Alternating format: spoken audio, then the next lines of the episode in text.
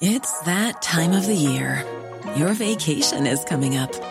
You can already hear the beach waves, feel the warm breeze, relax, and think about work. You really, really want it all to work out while you're away. Monday.com gives you and the team that peace of mind. When all work is on one platform and everyone's in sync, things just flow wherever you are. Tap the banner to go to Monday.com.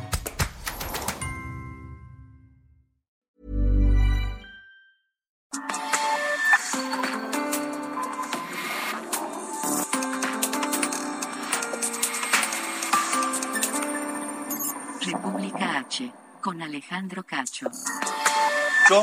Y esto es República H. Saludo a quienes nos siguen a través de la radio, en la cadena nacional del Heraldo Radio, 75 ciudades en el país, 99 frecuencias en toda la República Mexicana, pero también en los Estados Unidos, en Texas, en eh, Georgia, en Atlanta, en Chicago, Illinois, en San Diego, el sur de California, pero en Texas la cobertura más amplia en Brownsville, McAllen, San Antonio, en Houston y en la capital, en Austin, Texas también. Por supuesto, también saludo a quienes nos siguen por la televisión, Canal 10 de Televisión Abierta en el Valle de México, en el 151 de Easy y el 151 de Total Play en todo el país. Lo mismo si usted tiene Star TV, nos encuentra en el 606 y en el 161 de Sky. Comenzamos esta noche, por supuesto, con eh, lo que está ocurriendo en torno de la pandemia de coronavirus en el país. Revisaremos nuevamente la situación en todos los estados de la República con repunte de contagios. En Nuevo León, la situación es complicada, muy complicada.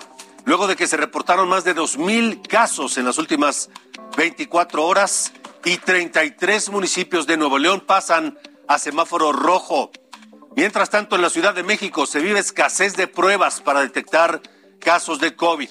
Le diremos cuál es el panorama que enfrenta toda la gente todos quienes hemos tratado de encontrar una prueba para hacernos y saber con certeza si estamos contagiados o no de coronavirus.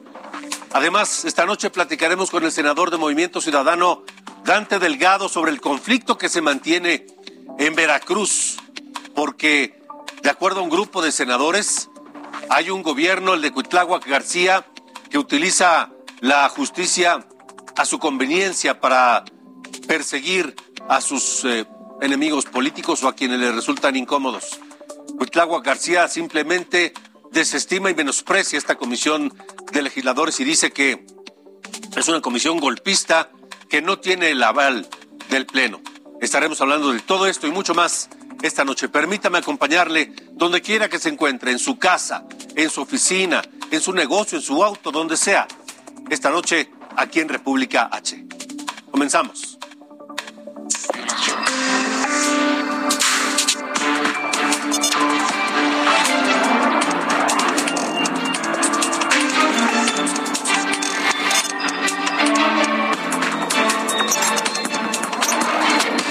República H, con Alejandro Cacho. Esta noche el panorama del COVID sigue siendo dramático y su variante Omicron que se extiende a toda velocidad por todo el planeta. En Francia comenzamos donde se registró un número récord de contagios, 335 mil contagios nuevos de COVID solo en 24 horas. Es información del Ministerio de Salud francés. Y ante estos números y ante este crecimiento incontenible de los contagios, el presidente de Francia, Emmanuel Macron, arremetió contra aquellas personas que no se han querido vacunar. Y dijo Emmanuel Macron que tiene muchas ganas de hacerle la vida imposible a todos aquellos que no se quieren vacunar y que va a prohibirles entradas a museos, a restaurantes, a tiendas, a todos aquellos sitios en donde sea posible con tal de que se vacunen todos aquellos en Francia que no han querido hacerlo, que se han resistido. Y vamos de Francia a Israel, el país que ha tenido tal vez el mayor éxito en la contención de la pandemia, pero que hoy, aun cuando Israel ha tomado medidas muy drásticas, muy en serio, muy eficaces para combatir la expansión del coronavirus y sus variantes, hoy Israel muestra un número escandaloso de contagios que no había visto en todos los dos años de pandemia que lleva. 11.978 nuevos casos de COVID solo en 24 horas. Es un récord para el manejo de la pandemia del coronavirus en Israel, el primer país del mundo que logró vacunar prácticamente al 100% de su población, incluso con una cuarta dosis. Israel, ese país tan exitoso en el manejo de la pandemia, tiene hoy cifras récord de contagios. Pero en Estados Unidos, ayer le informábamos que siguen creciendo exponencialmente los contagios. Ayer más de un millón y hoy nuevamente por segundo día consecutivo un millón ochenta y dos mil quinientos cuarenta y nueve casos nuevos solo en 24 horas en los Estados Unidos. Una cifra diaria que no se había reportado en ningún lugar del planeta. También se reportaron 1.688 muertos en los Estados Unidos, también en 24 horas. Pero la variante Omicron de COVID, según la Organización Mundial de la Salud, es distinta a sus antecesoras porque afecta al sistema respiratorio alto, según informó el epidemiólogo Abdi Mahmoud, jefe de la Oficina de Gestión de Incidentes de la Organización Mundial de la Salud. Dice que los estudios científicos indican que a diferencia de las primeras cepas, de las primeras variantes del coronavirus que afectan a los pulmones y que provocaban neumonías severas, esta variante Omicron solo ataca la parte superior del sistema respiratorio, es decir, garganta, nariz, ojos, la cabeza básicamente y que por eso es menos eh, agresiva esta variante de Omicron, pero sí muchísimo más contagiosa que las anteriores, según como lo hemos visto. Pero ¿qué pasa en México? ¿Qué pasa en eh, este país donde tenemos un manejo de la pandemia muy cuestionable y que ha dejado muchas dudas sobre la efectividad de las medidas que ha tomado el gobierno? Sigue avanzando y hoy, hoy por segundo día consecutivo tenemos más de 20 mil contagios solo en 24 horas. Estamos muy cerca, muy cerca del récord histórico de contagios en un solo día en toda la pandemia. Sara, dinos cuáles son los números de las últimas 24 horas, por favor. De acuerdo con la Secretaría de Salud, México reportó 20.626 nuevos contagios y 131 defunciones confirmadas por COVID-19 en las últimas 24 horas. 20.626. Es un número mayor al de ayer. Ayer fueron 20.100 y algo y hoy 20.600. Revisemos ahora el número acumulado de contagios y de defunciones en los apenas cinco días que van de 2022. ¿Cómo vamos con eso en los cinco días del año que lleva Sara? De acuerdo con la Secretaría de Salud, entre el primero y el 5 de enero del 2022, se han registrado 42.540 contagios y 322 defunciones por COVID-19 en México. 42.540 contagios nuevos solo en cinco días. Solo en cinco días. Y ante la alza de contagios, las pruebas de COVID en todo el país están escaseando. Seguramente usted le ha pasado que ha tratado de hacerse una prueba y es muy difícil conseguirla incluso en algunos laboratorios privados. Jessica Moguel salió a las calles de la Ciudad de México y esto fue lo que encontró. En módulos de pruebas COVID, los casos positivos a coronavirus caen uno a uno, pero no son imágenes del inicio de la pandemia, son los centros de salud, centros comerciales, supermercados y farmacias de la Ciudad de México y que para José Martinón hoy lucen saturados. Mi hijo acaba de, salir positivo y digo, bueno, a menos en los primeros cinco días del año, conseguir una prueba para detectar casos de COVID-19 se convirtió en una odisea. Por ello, el gobierno de la Ciudad de México anunció que duplicaría el número de pruebas y ampliaría el horario de atención. Sin embargo, la medida es insuficiente. La demanda de pruebas rápidas supera el número disponible en establecimientos y clínicas. Sí, sí, la he visto porque el día de ayer anduve deambulando por toda la ciudad, viendo en centros comerciales, todo eso. Eh, las citas son hasta para el sábado, en fin, mucho tiempo. En los centros de salud Miscuac, en la alcaldía Benito Juárez, así como el centro de salud Tesosomoc de la alcaldía Azcapotzalco, solo se reparten 200 fichas. A las 8 de la mañana ya están agotadas. En las filas esperan personas de todas las edades, desde niños y jóvenes hasta adultos mayores con esquema completo de vacunación y refuerzo como el de Claudia. Nada más tengo pura tos y pues más que nada es para la ¿cómo se dice? Seguridad. Seguridad más que nada de la familia, ¿no? Porque pues estamos ahí ya. Todo es temprano. Vienen a formarse a las 5, 5 y media de la mañana. A partir de las 8 empiezan a pasar la gente que haya formado. En el Centro de Salud Minas de Cristo de la Alcaldía Álvaro Obregón, las fichas aumentan a 400, pero se agotan antes del mediodía. Mientras que en los módulos instalados en los centros comerciales se repite la misma historia. En Perisur solo hay 50 lugares. Aunque el módulo abre a las 11 de la mañana, los afortunados que conseguirán una prueba deben formarse seis horas antes. Continúa ahí, son dentro de los 50. Ah, ok. Y si llega alguien más, ya no hay manera. Solamente nos da 50 por día. Ante la escasez de pruebas en el sector público, algunos como Miguel prefieren buscar alguna opción en el sector privado, aunque deben peregrinar en varios sitios antes de encontrar el más económico. Después de ir a Perisur y ser rechazado por falta de insumos y fichas, Miguel decidió visitar otros laboratorios, aunque terminó en un módulo del supermercado de la alcaldía Coyoacán. Fui a Salud Digna de La Joya, pero hay, hay un poco de gente. Entonces hay algunos requerimientos que piden, pero no los leí. Como ayuno de cuatro horas, entonces por eso no me hice la prueba ya. Debido a la alta demanda, algunas farmacias optaron por comenzar a realizar las pruebas en vía pública o dentro de los vehículos sin acceso a los consultorios. Con imágenes de Nicole Valenzuela, Jessica Moguel, Heraldo Televisión. Y esa misma escasez de pruebas se ha mantenido varios días en distintos lugares de la República Mexicana. Por lo pronto, sigue a debate el regreso a clases presenciales.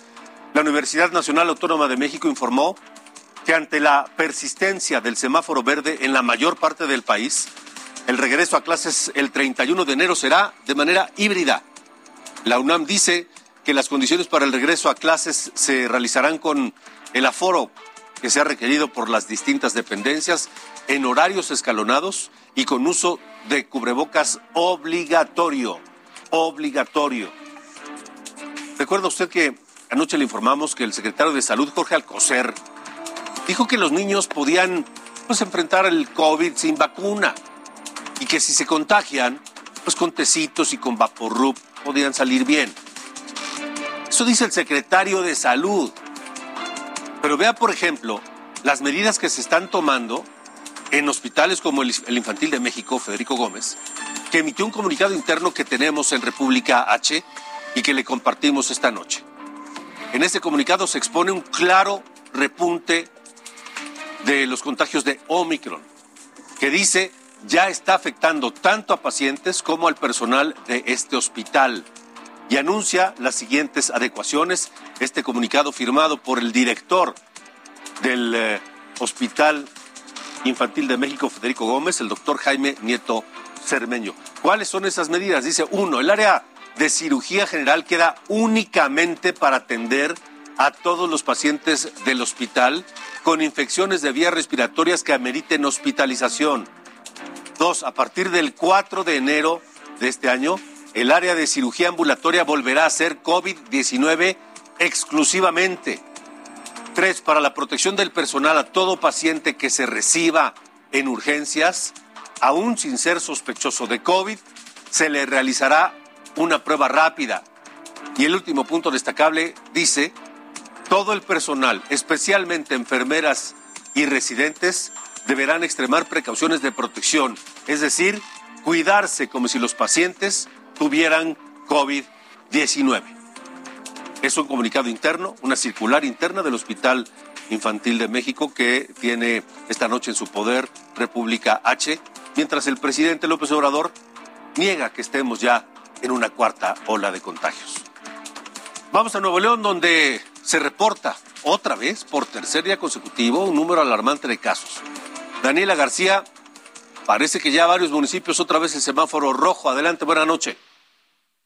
Muy buenas noches, Alejandro. Pues sí, lamentablemente estamos hablando de que en Nuevo León se rompió una barrera, un récord de casos confirmados en tan solo 24 horas, pero pues no es un récord del que nos debamos sentir muy orgullosos. Se registraron 2.000 casos tan solo en las pasadas 24 horas, un brinco muy importante, ya que ayer había 1.200 eh, y esta cifra de más de 2.000 casos que te comento, pues es la tercera eh, cifra más alta de casos en lo que va en la pandemia. De acuerdo a los datos de la Secretaría de Salud, este este número pues representa también un incremento de 760% en comparación con hace 10 días, el pasado 25 de diciembre. Y bueno, esto también está ya eh, reflejándose en el número de personas hospitalizadas. Hubo un incremento también en las pasadas 24 horas al pasar de 226 a 256, es decir, 30 personas más se internaron el pasado día. Esta misma situación también se da en las personas conectadas a un ventilador mecánico, ya que actualmente se registran 43, el día previo había 39. Y en cuanto a las muertes derivadas por la enfermedad de COVID-19, pues la entidad afortunadamente mantiene un número de un dígito al registrar cuatro fallecimientos este miércoles. En total, el universo de personas que han perdido la vida por este virus es de 15.012 en lo que va de la pandemia. Esto pues, se da apenas un día después de que la secretaria de Salud en el Estado, Alma Rosa Marroquín, había asegurado que la entidad podría estar en una especie de meseta de casos, ya que aunque hubo un importante incremento eh, la semana pasada, pasando de 200 a 1000 en menos de cinco días, la cifra había permanecido en los 1000 en los pasados cinco días, sin embargo, pues este número ya se duplicó prácticamente en las pasadas 24 horas. Y bueno, en el marco de estos incrementos, se espera que sea mañana jueves eh, que se presente el semáforo epidemiológico en la entidad y ahí la autoridad confirme eh, diferentes eh, acciones, puede ser la reducción de aforo en diferentes lugares, giros y comercios, así como eh, pues ver, definir exactamente qué es lo que sucederá con el regreso a clases presenciales, que está programado este próximo lunes 10 de enero. Esto, pues definir si regresarán los alumnos de forma presencial, híbrida o virtual. Eso pues depende de lo que decida el Consejo de Seguridad en Salud, que sesiona jueves por la mañana y esperamos la información eh, oficial a las 10 de la mañana aquí en el estado de Nuevo León. Pues vamos a esperar a ver qué anuncian, eh, Daniela, porque la secretaria Marroquín, la secretaria de Salud del gobierno de Samuel García, por cierto, no han anunciado nada, ¿verdad? No han dicho qué van a hacer, no han dicho nada, se van a esperar hasta mañana, como si los contagios y las muertes pudieran esperar tanto la secretaria Alma Rosa Marroquín como el gobernador Samuel García el día de hoy es que el jueves a las 10 de la mañana se va a dar la información oficial con respecto a las medidas que se van a tomar aquí en el Estado. Como si los contagios y las muertes pudieran esperar hasta mañana, ¿verdad? Hasta mañana a la hora que ellos cómodamente puedan dar la información en sus oficinas. Eh, gracias, Daniela García. Gracias y buena noche. Al contrario, Alejandro, estamos Hasta muy buenas noches. Saludos a Monterrey, donde nos escuchan a través de Heraldo Radio.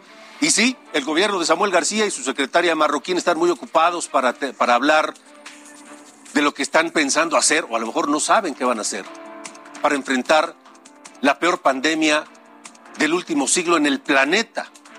Tienen una agenda muy ocupada y no pueden hablar de lo que están haciendo, de lo que están planeando, o tal vez todavía no tienen mucha idea. Pero parece que en la misma tesitura está la secretaria de Salud de Quintana Roo, que también tiene una agenda muy complicada, parece ser, y que tampoco ha dicho qué están haciendo, qué van a hacer, porque Quintana Roo es otro de los estados muy afectados por los contagios. Alejandro Castro, tú tienes todos los detalles de las últimas horas. Hablamos anoche, pero hoy hay, hay novedades. Alejandro, adelante.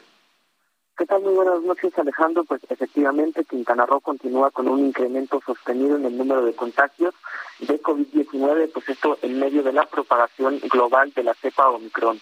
Según datos de la Secretaría de Turismo del Estado, Cancún es el municipio más afectado al concentrar el 67% de los nuevos contagios. Hasta el último reporte, Quintana Roo sumó 2.225 casos activos, de los cuales 72 están hospitalizados y 3.153 en aislamiento social. De estos, 577 se registraron en el último día. El gobernador Carlos Joaquín González confirmó que se ha tenido este aumento en los municipios de Benito Juárez, Isla Mujeres, Tulum y Solidaridad, que se concentran en la zona norte, la zona turística del estado. Esto fue parte de lo que dijo. Durante los últimos días hemos registrado un incremento, especialmente en los municipios de Benito Juárez, Isla Mujeres, Tulum y Solidaridad. En el contexto de las fiestas decembrinas y de la llegada de turistas y visitantes nacionales e internacionales a nuestro Estado, es necesario reforzar las medidas preventivas para evitar el crecimiento descontrolado de los contagios. Alejandro, también comentarte que este aumento de casos, según sostuvo el gobernador, no se ha visto reflejado en el número de hospitalizaciones. De acuerdo con el reporte, tanto en la, en la zona norte como en la zona sur, la ocupación hospitalaria es inferior al 3%. No obstante, Quintana Roo se mantiene en semáforo epidemiológico color verde, por lo menos así hasta el día 9 de enero. El día de mañana el, el gobernador dará las nuevas actualizaciones. Bueno. Eso te iba a preguntar porque con ese número tan alto de contagios reconocido por el propio gobernador, pues no han anunciado nada. Habla de, de las medidas preventivas, pero no han dicho qué medidas van a tomar las autoridades allá en Quintana Roo, o me equivoco, Alejandro Castro. Es correcto, todavía no se han anunciado medidas, hasta el momento el semáforo está en verde y todas las actividades económicas están permitidas eh, y bueno, pues hasta el, hasta el momento no se han anunciado medidas adicionales. Pues vamos a esperar a que su agenda permita que ellos este, anuncien lo que van a hacer allá en Quintana Roo. Gracias, gracias Alejandro Castro. Y vamos a Tabasco, donde las autoridades estatales están en alerta ante los casos de COVID, principalmente entre jóvenes. Esta noche se informa que hay 352 casos de contagios nuevos y 60 sospechosos de la variante Omicron. La doctora Silvia Roldán Fernández es la secretaria de Salud de Tabasco y le agradezco que esté esta noche con nosotros en República H. Secretaria, doctora, buenas noches y gracias por estar aquí. Al contrario, gracias a usted, muy amable. ¿Qué es lo que más están ocupando el tiempo de las autoridades sanitarias en eh, Tabasco frente al COVID? Bueno, mire, ya sabe que nos hemos llevado todos estos tiempos en el tema de COVID y cuando ya teníamos una baja bien importante, pues empezamos otra vez hacia arriba con la circulación de esta nueva cepa Omicron, ¿no? El, al final de cuentas, esta cepa se ve mucho menos dañina que lo que tuvimos con Delta, porque cuando empezó a circular Delta, nuestra gran preocupación era que los pacientes llegaban a los cinco días, mucho más corto que en el inicio de la pandemia, con cuestiones graves, respiratorias graves. Hoy Omicron no se está comportando así en todo el país. Tienen un cuadro respiratorio leve, moderado, en mucho en jóvenes entre 18 y veintitantos años. Entonces, bueno, desde luego no estamos en semáforo, estamos en semáforo verde porque no tenemos mayor crecimiento en hospitalizados. Traemos una curva muy plana en hospitalizados 20, 22 mayores de edad todavía. Todavía tenemos gente que no ha recibido las dos dosis de vacuna o la tercera dosis que fallece, pero incluso en muertos vamos hacia abajo, en defunciones vamos hacia abajo afortunadamente. Entonces, en el tema de Dígame, dígame. Perdón, el tema de qué estamos haciendo, vacunando y vacunando y insistiendo que toda la gente se vacune. Estamos abriendo para rezagos. Si hoy nos tocan de 15 a 17 años, tenemos abierto el rezago para cualquier edad. De acuerdo. Y tenemos coberturas altas de vacunación y eso nos ha ayudado mucho a este envión de, de Omicron, ¿no? Ahora, doctora Silvia Roldán Fernández, secretaria de Salud en Tabasco. Eh, ¿Ven ustedes, digamos, en este momento bajo control la situación, a pesar de los contagios?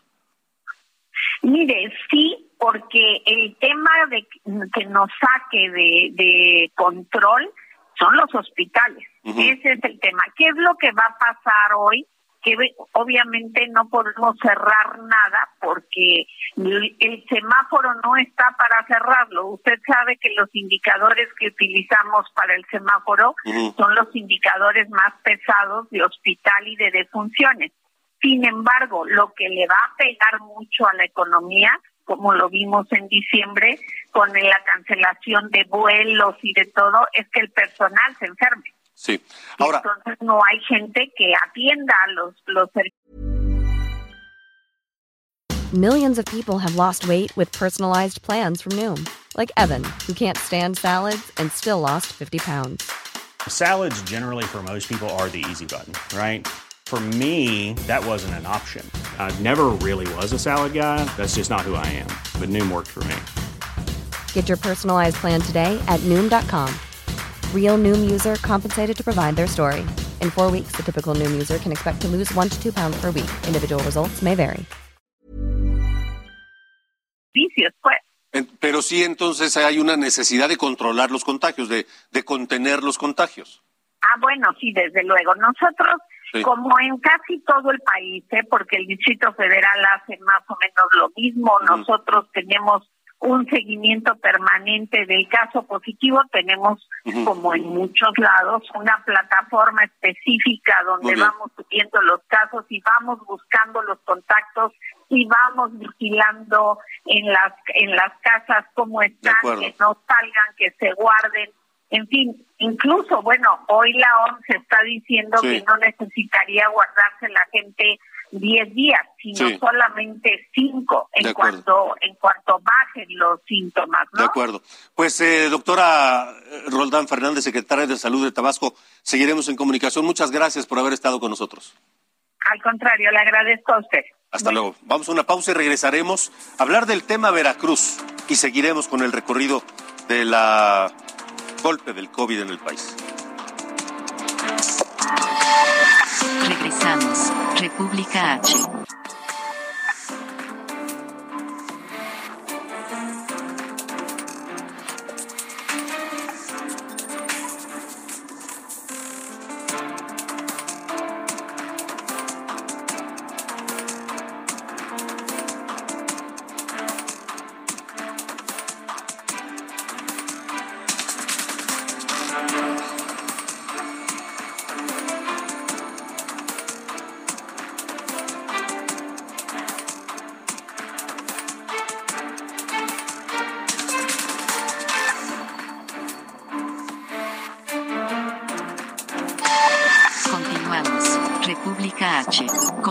Alejandro Cacho. La entrevista en República H. Continuamos y gracias por estar con nosotros en República H.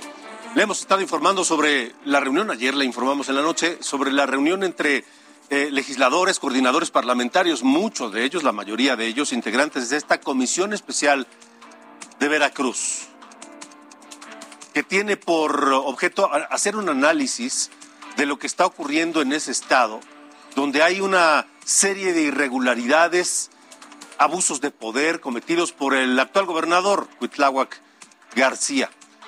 El presidente en esta comisión especial es el senador y coordinador parlamentario de Movimiento Ciudadano, Dante Delgado, a quien agradezco esta noche que nos acompañe. Dante, muchas gracias y buena noche. Buenas noches, Alejandro. Me da mucho, mucho gusto estar con un periodista tan destacado. Muchas gracias, Dante. Aprovecho la oportunidad para saludar, saludar a todo el auditorio. Muchas gracias, Dante. Eh, eres veracruzano. Tú sabes lo que han sido los excesos de poder en Veracruz. Lo has, lo has vivido en carne propia. Eh, y hoy está ocurriendo un, un caso eh, que es el más grave de una serie de casos e irregularidades que involucran a funcionarios del gobierno actual de Veracruz. ¿Qué, ¿Cómo podrías definir esta noche lo que está ocurriendo en ese estado, en Veracruz, Dante? Bueno, desde luego que hay una perversión en el ejercicio de la Procuración y Administración de Justicia. El tema es que en esa entidad, como en muchas partes del país, es recurrente. Se nos había dicho que ahora no eran las cosas como antes, que iban a ser diferentes y están siendo en términos reales peores. Sí queremos dejar constancia de que eh, el, el ejercicio por el que se integra esta comisión es en razón de que a José Manuel del Río Virgen, secretario técnico de la Junta de Coordinación Política del Senado de la República, que es el órgano de decisión política en el Senado, fue detenido sin que previamente se le hubiera citado en procedimiento alguno, ni se hubiese notificado por parte de las autoridades de Veracruz al Senado de que había alguna denuncia o algún procedimiento en su contra. Eh, fue detenido arbitrariamente. La diferencia entre que los, eh, de que alguien lo detenga o lo capture la delincuencia organizada y lo lleve, es que lo lleva a una casa de seguridad. Cuando es la delincuencia desde el poder, lo lleva a una cárcel. En el caso de José Manuel del Río, eh, se le detuvo sin pruebas y se le retiene por parte de un juez al, servicio del poder sin pruebas. Mm. Y eso trajo como consecuencia, eh, por un lado, una indignación en la sociedad veracruzana eh, para señalar un hasta aquí a múltiples ejercicios de abuso de poder que se han desarrollado y precisamente por eso planteamos la necesidad de integrar una comisión especial que eh, pueda soportar y documentar de manera clara todas las irregularidades en la procuración y en la administración de justicia que se han realizado en los últimos tiempos en Veracruz. Y quiero también, si se me permite Alejandro, significar el hecho de que en Veracruz de vieja data ha habido un abuso de poder eh, utilizando facciosamente a la Procuraduría y al Poder Judicial del Estado. Eh, señalo, eh, y solamente como referencia, que cuando el primer fiscal general del Estado asume su responsabilidad, el licenciado Bravo, por ocho años, nombrado por el Congreso, llega un cambio de gobierno no tan solo le piden la renuncia, sino que lo procesan y lo meten a la cárcel por abuso de poder. Llega otro fiscal nombrado por otro gobierno y lo procesan eh, y, lo, retiran primero del encargo, tiene que renunciar por las presiones políticas y posteriormente se encuentra prófugo de la justicia. Y ahora han designado a una fiscal General del Estado que eh, sin tomar en consideración las consecuencias eh, que tienen que pagar quienes son procuradores cuando se apartan de la ley, está actuando igual o peor que ellos. Y eso tiene consecuencias muy delicadas porque tanto para quienes procuran justicia como para quienes administran justicia, cuando cometen actos arbitrarios, la ley es clara, hay responsabilidades por abuso de poder y por impartición de justicia. Eh, Ahora, al margen de la ley. Dante, Dante Delgado, eh, ¿hay, ¿hay elementos para pensar en una posible desaparición de poderes en Veracruz? Bueno, lo primero que hay que hacer es soportar con elementos fehacientes y se tienen, porque aparte del caso de José Manuel del Río, eh, nos han llegado, quiero al auditorio, si me permite Alejandro, eh, nada más hacer del conocimiento que la comisión se, eh, se aprobó y la primera sesión que tuvo fue el 30 de diciembre, la segunda que tuvimos fue el día de ayer, donde acordamos establecer un mecanismo que permita tener un apartado donde puedan reportarse eh, eh, denuncias y querellas y ya eh, hemos recibido elementos de manera muy destacada, el de la persona que fue presidenta de la, del Instituto Veracruzano de Acceso a la Información, la ciudadana Yolis García Álvarez, a quien la tienen detenida por haber dado transparencia a informaciones que no querían que se conocieran desde el Estado y con delitos que no merecerían privación de la libertad y tiene 630 días en la cárcel.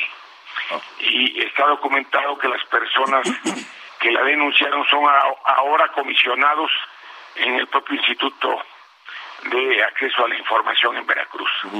Ese tipo de irregularidades están presentes.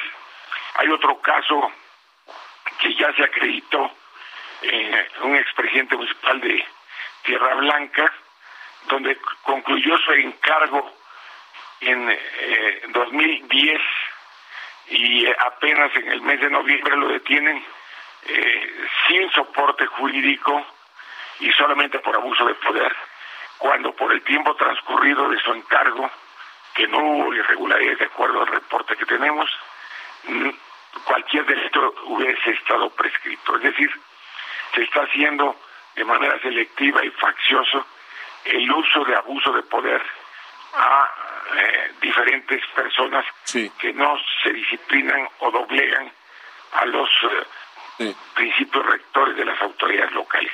Y eso eh, no se permite por la Constitución. El artículo 76, fracción quinta, le da al Senado de la República la responsabilidad de supervisar el comportamiento apegado al Estado de Derecho de las entidades de la Federación y evitar la intervención de poderes eh, que lastimen la división de poderes regional y que lastimen el concepto mismo del pacto federal.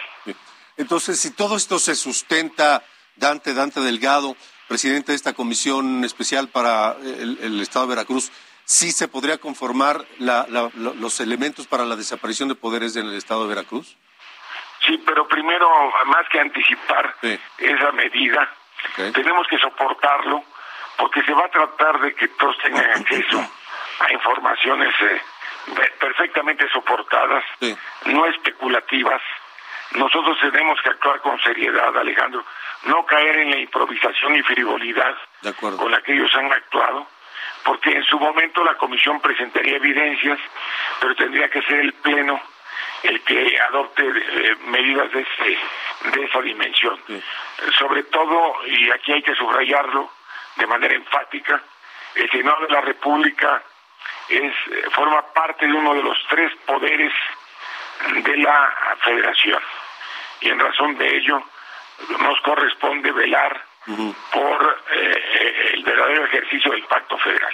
Ahora, lo vamos a hacer con mucho aplomo, pero también con información y con mucha serenidad en el análisis de la información. Eh, tendremos en su caso que valorar al interior de la comisión y posteriormente poner a consideración del Pleno del Senado. En esta seriedad que requiere el caso, el eh, gobernador Cuitlagua García Primero dijo, ¿cuál comisión? No existe, la desestimó. Luego dice, no tiene el aval del Pleno y ahora dice, es golpista. Esa ha sido la reacción de, del gobernador García. Bueno, eh, no quiero no quiero hablar de quienes eh, ya califiqué en una conferencia de prensa y eh, en la que anuncié que iba a plantear la necesidad de que se confirmara un proyecto de esta naturaleza. No puede permitirse abuso de poder. Imagínense si se atreve a querer descalificar a uno de los tres poderes de la federación. Y adicionalmente ante el que debe rendir cuentas institucionalmente y constitucionalmente, imagínense cómo trata a, los ciudadanos ordinarios, si a quienes han sido funcionarios los detienen sin procedimiento legal alguno, sin haber requerido su presencia o comparecencia en ante ninguna instancia de administración, en primero de procuración de justicia. Es decir, eh, eh, el problema es que el poder también este, eh, vuelve soberbia a las personas. Pero aquí vale la pena, Alejandro, recordar que el tema de la niñez, de la juventud y de los cargos públicos es un tema del tiempo. Y a quienes están eh, eh, en la niñez pues la recordamos, en la juventud también la recordamos, pero quienes están en los cargos públicos cada día es un día menos en el ejercicio de un poder que es delegado por la sociedad. Y cuando se piensa que es un poder propio, pues vienen los ejercicios que hemos visto como lo que sucedió con en Veracruz mismo con Duarte, eh, en, Quintana Roo y en instancias de gente que sentía que teniendo el manto de la protección presidencial era suficiente para cometer atropellos y arbitrariedades. Y, eso no se debe permitir. Eh, eh, estamos luchando por un Estado de Derecho. Queremos que haya una procuración y administración de justicia que evite el abuso de poder y la impunidad. Pues senador Dante Delgado, gracias por haber estado en este espacio. Vamos a seguir muy de cerca todo lo que ocurre en este caso y estaremos en contacto. Muchas gracias. Claro, con, gran gusto, Alejandro. De verdad me da mucho gusto hablar con un periodista tan destacado. Muchas gracias. Igualmente, igualmente Dante, senador Dante Delgado, un abrazo. Eh, vamos a ver qué pasa, porque pues sí, parece, como dice el senador Dante Delgado, que si el gobernador de Veracruz trata así a uno de los poderes de la federación, los menosprecia, pues ¿qué se puede esperar cualquier ciudadano? Cambiemos de tema rápidamente, vamos a ir a algo, a hablar del COVID. Pero antes, hubo cambios en la Secretaría de Seguridad y Protección Ciudadana. La secretaria de Seguridad y Protección Ciudadana Federal Rosa Isela Rodríguez Velázquez realizó cinco nuevos nombramientos en la estructura central de la dependencia. Los nuevos servidores públicos que el martes asumieron el cargo son al frente de la Unidad de Políticas y Estrategias para la Construcción de Paz con entidades federativas y regiones estará Carlos Augusto Morales López. Morales López se desempeñó como secretario particular de la jefa de gobierno de la Ciudad de México, Claudia Sheinbaum. Como titular de la Unidad de Análisis Estratégico y Vinculación Interinstitucional, fue nombrada Isabela Rosales Herrera, diputada local con licencia del Congreso de la Ciudad de México de la segunda legislatura. En la Unidad de Política Policial Penitenciaria y Seguridad Privada estará Antonio Jazael Ruiz Ortega, ex subsecretario del Sistema Penitenciario de la Ciudad de México. En la Dirección General de Análisis Criminal de la Unidad de Análisis Estratégico fue nombrada Dolores Señal Murga, quien formó parte de la ayudantía de la Presidencia de la República Mexicana. Como director general de Seguridad Privada se designó a Ignacio Hernández Orduña, quien se desempeñaba como titular de la Unidad de Política Policial Penitenciaria y Seguridad Privada de la Secretaría de Seguridad y Protección Ciudadana. Amado Azueta, Heraldo Televisión. Hidalgo, en República H. En Hidalgo los casos de Omicron pasaron de 5 a 42 solo en una semana. Ha habido dos decesos. En breve, esta cepa podría convertirse en la de mayor prevalencia en Hidalgo. Las autoridades sanitarias precisaron que los municipios con más contagios son Pachuca, Mineral de la Reforma y Tizayuca. Esta noche le agradezco al secretario de Salud del Estado de Hidalgo, Alejandro Efraín Benítez, que nos acompaña en República H. Secretario, gracias, buenas noches. Muy buenas noches, Alex. Buenas noches a ti y a toda tu audiencia. Igualmente, secretario, gracias. Pues, eh, ¿en qué están más ocupados frente a esta, pues, cuarta ola? Ya podemos calificarla así, ¿no? De, coronavirus. Sí, ya nos estamos volviendo surfistas. Sí, sí. Ya estamos este, de ola en ola.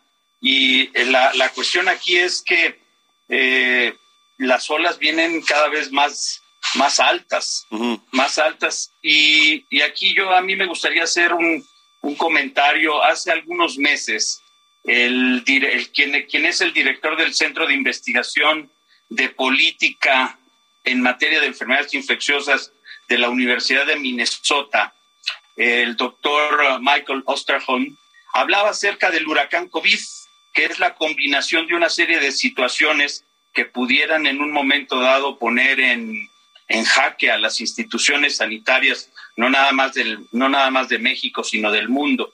Él hablaba acerca de la caída en las medidas de bioseguridad, la disminución en la velocidad de la vacunación de la población, las mutaciones que estamos observando. Eh, no nada, ahorita Omicron se va a convertir en unos días no en semanas, en unos días en la cepa dominante en, eh, en, nuestro país. Yo nada más te quiero decir que de en 15 días, no, menos de 15 días, el, el 24 de diciembre, nosotros teníamos 83 casos activos en toda la entidad. En este momento me están reportando 651 casos activos. Es decir, la velocidad de contagio ha sido mucho más rápida que lo que observamos con la cepa delta. Y si bien es cierto, eh, estuve escuchando las declaraciones de otros secretarios de salud aquí contigo, eh, no ha impactado todavía en las, ah, en las hospitalizaciones. Sin embargo, una situación que tenemos que tomar muy en cuenta es que si bien es cierto, Omicron, y esto lo acaba de reportar la Organización Mundial de la Salud, afecta principalmente la vía aérea superior, como si fuera una rinofaringitis eh, común y corriente.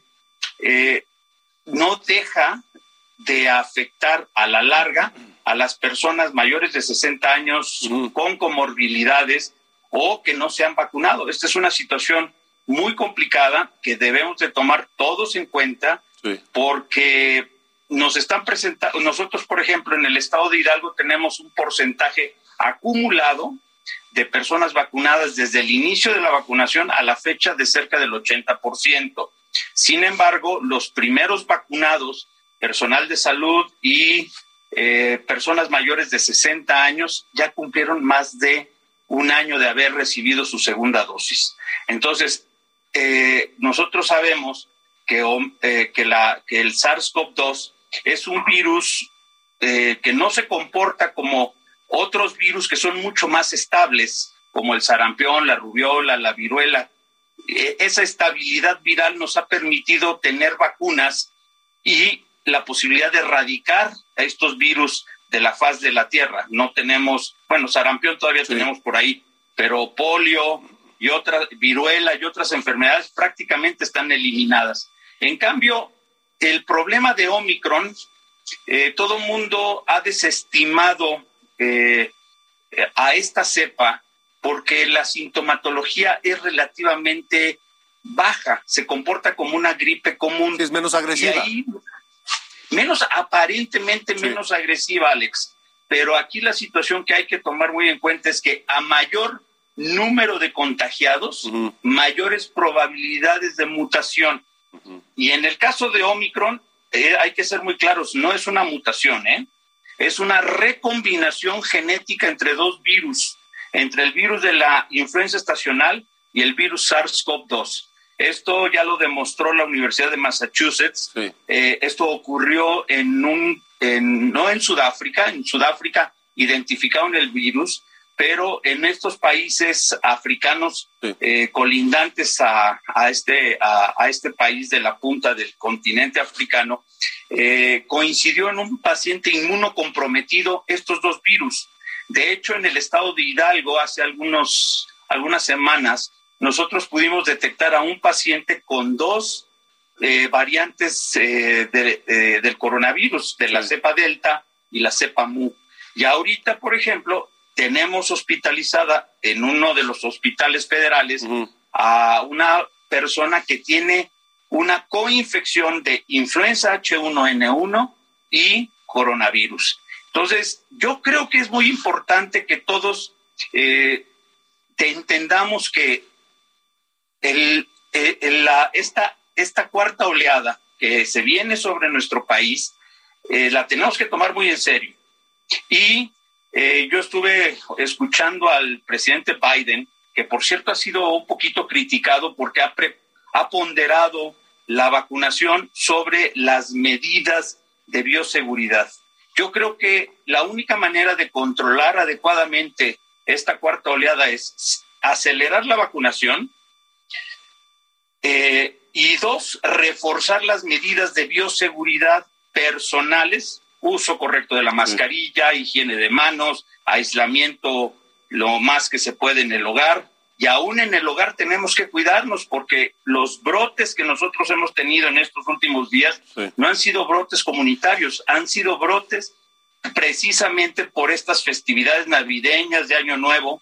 E Hidalgo es un estado, junto con Zacatecas y Michoacán, que tiene muchos migrantes, principalmente en Texas y en Florida.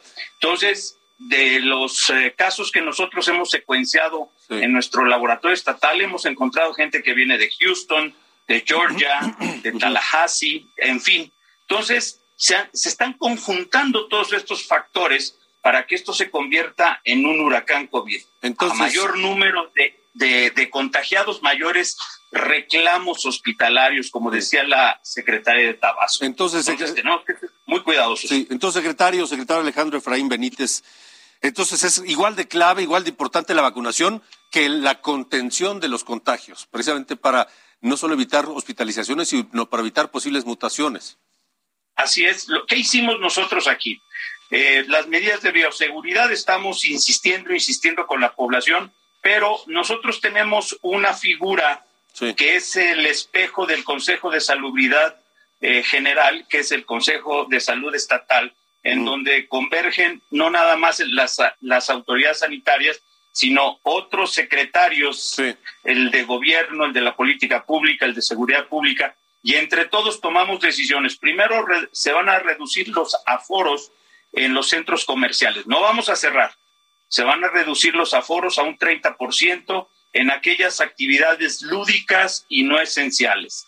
Y eh, otra de las cuestiones importantes es que nuestro regreso a clases sí se dio el 3 de, enero, pero se dio de manera eh, a distancia y vamos a evaluar la probabilidad de regreso a clases presenciales hasta el día 17 dependiendo cómo nos lo permita la curva epidemiológica. Pues vamos a estar muy atentos, secretario. Por lo pronto, muchas gracias por haber estado con nosotros.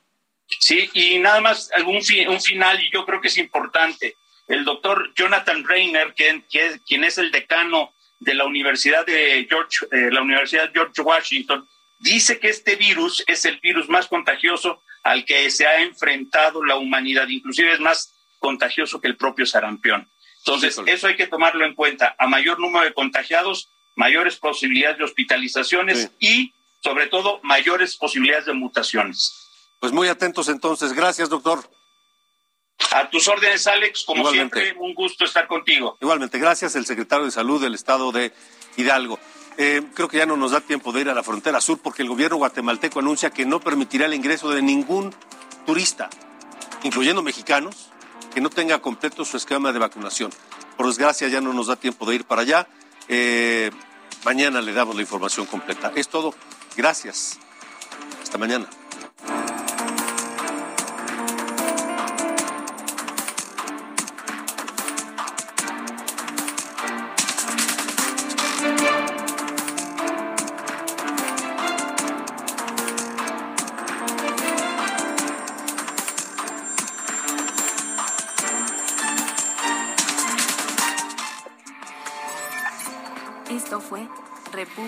Con Alejandro Cacho. When you make decisions for your company, you look for the no-brainers. If you have a lot of mailing to do, stamps.com is the ultimate no-brainer. Use the stamps.com mobile app to mail everything you need to keep your business running with up to 89% off USPS and UPS. Make the same no-brainer decision as over 1 million other businesses with stamps.com. Use code PROGRAM for a special offer. That's stamps.com code PROGRAM.